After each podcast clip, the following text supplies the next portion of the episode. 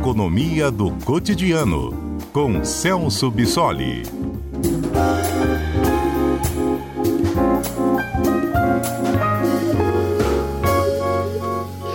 Celso Bissoli é doutor em Economia Aplicada, presidente do Conselho de Economia do Espírito Santo e nosso comentarista. Felizmente, às quartas-feiras temos a oportunidade de aprender um pouco mais sobre economia e entender o noticiário econômico com o professor Celso Bissoli.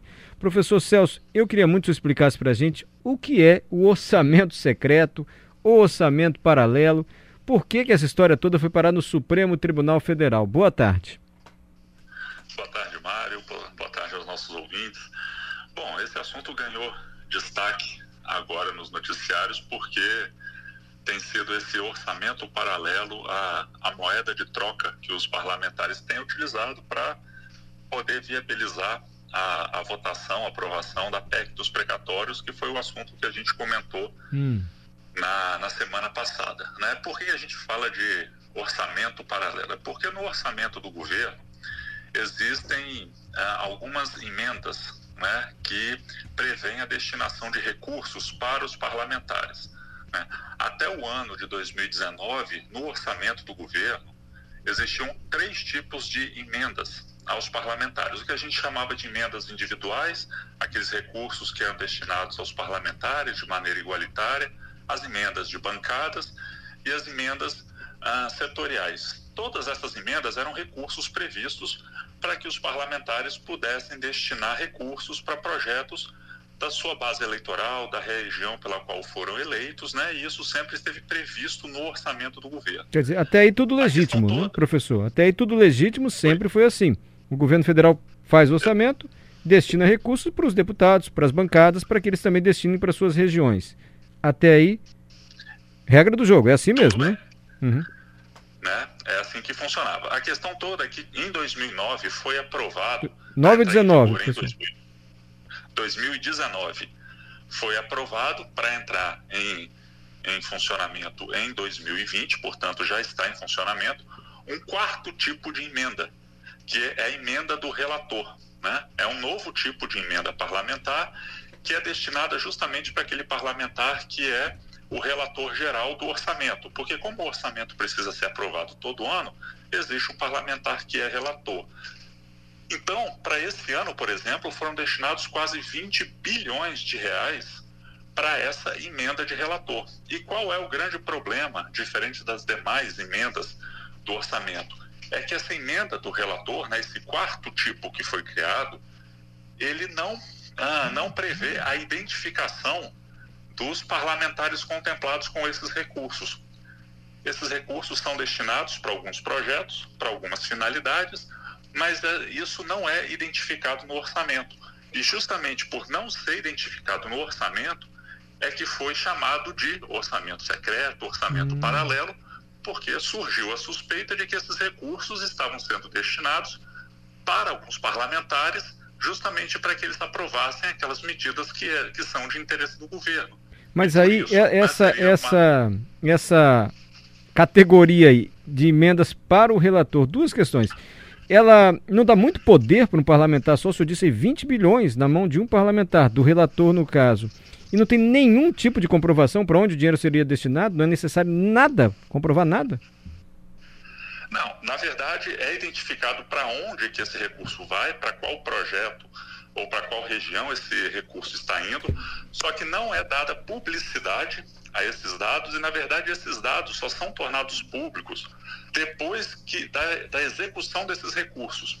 Ou seja, depois que aquele recurso já foi empenhado e já foi executado, é que é dada publicidade a, pra, a esses gastos. Ou seja, não tem nenhuma medida preventiva que pode ser dada para a gente avaliar se esses recursos estão sendo utilizados da melhor forma possível.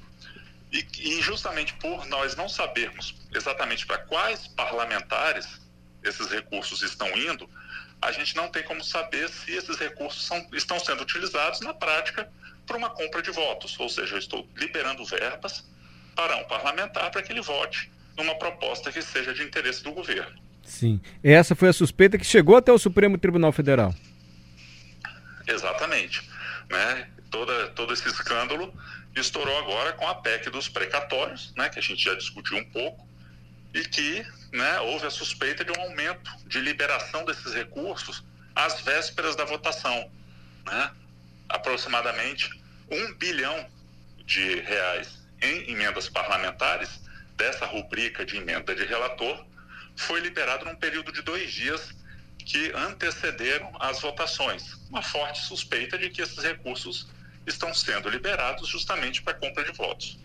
Agora, professor, essa categoria da emenda para o relator, ela de alguma maneira não pode ferir o princípio da publicidade da gestão pública? Porque o senhor disse que não é possível prevenir um mau gasto, só remediar e olhe lá se for o caso. Sim, é, é justamente nesse sentido que o Supremo Tribunal uh, Federal tem questionado a existência dessa emenda parlamentar, né, dessa emenda para relator, justamente porque ela não pode existir da forma como ela está, sem qualquer tipo de detalhamento, de, uma, de, de publicidade dessas informações. Na verdade, em muitos casos, e isso vale inclusive para as outras emendas parlamentares, a melhor forma de se conseguir informações sobre esses gastos é fazendo pedidos através da lei de acesso à informação. O que não é justo, né? Para que a gente saiba onde que o dinheiro público está sendo gasto, a gente precisa evocar a lei de acesso à informação para saber para onde que esse dinheiro está indo. Isso tinha que ser automaticamente ah, publicizado né, no site dos ministérios para que a gente saiba ah, em que, que esse dinheiro está sendo gasto. Então, o principal problema dessa dessa rubrica, né, dessa emenda do relator, é que a gente não sabe exatamente para onde esse dinheiro está indo, e é isso que o Supremo está questionando. Só que se esse problema, digamos assim, for resolvido, se essa identificação for possível, né, inviabiliza a utilização dessa emenda como uma moeda de troca nas votações, porque aí os parlamentares beneficiados por ela serão identificados. Entendi. Mas agora, essa categoria da emenda do relator, o senhor disse ela foi aprovada em 2019 e só agora chegou ao Supremo. O Supremo está avaliando o mérito assim dessa emenda ao relator está avaliando a maneira como isso está sendo usado? Assim, poderia ser para compra de voto? Bom, como é uma emenda muito nova, na verdade o Supremo está sendo provocado justamente porque surgiu essa suspeita agora de que essa emenda está sendo utilizada para compra de votos. Né? O que a gente imagina que não tenha sido diferente nos outros anos, né? Isso no ano passado, né, no caso dessa emenda específica que é nova, e em relação aos anos anteriores para aquelas outras emendas que já existiam. Né? Há muito tempo se fala na, na literatura política da compra de voto via liberação desses recursos, né? Já é um assunto que chama atenção há bastante tempo. O que aconteceu agora é que essa compra de votos está sendo feita num processo de votação complicado, que é a PEC dos precatórios, né?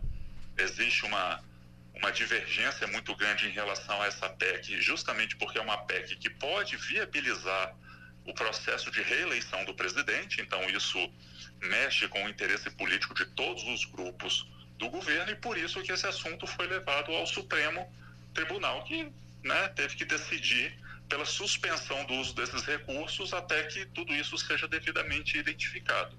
O professor Celso, muito obrigado pela explicação. Para terminar, eu só queria que o senhor explicasse para a gente assim o que diz a, a, Constituição. O orçamento é atribuição do Executivo, né?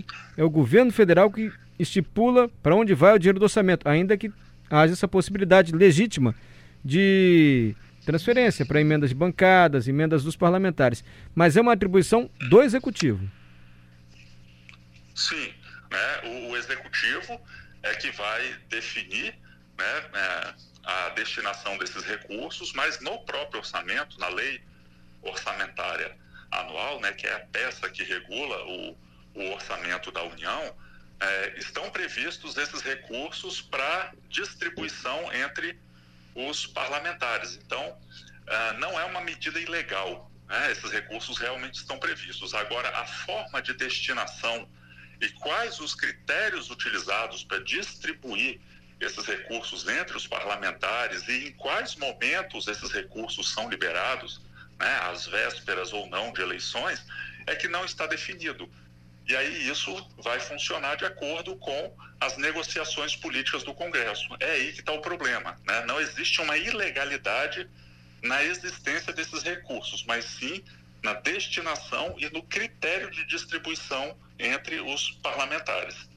Professor Celso, muito agradecido por mais essa participação aqui no CBN Cotidiano e pelas explicações. Eu que agradeço, continuo à disposição. Uma boa tarde a todos. Até a próxima quarta-feira. Toda quarta-feira, por volta de 4h15, assim, o professor Celso participa do programa. Semana passada ele explicou para a gente, com muita clareza, essa relação do da PEC dos, dos precatórios com ajuste das contas públicas ou desajuste das contas públicas. E agora ele trazendo a explicação para a gente entender melhor, quando bate o olho assim no noticiário econômico, o que está falando exatamente esse orçamento secreto. Você ouviu aí a explicação do professor Celso Bissoli.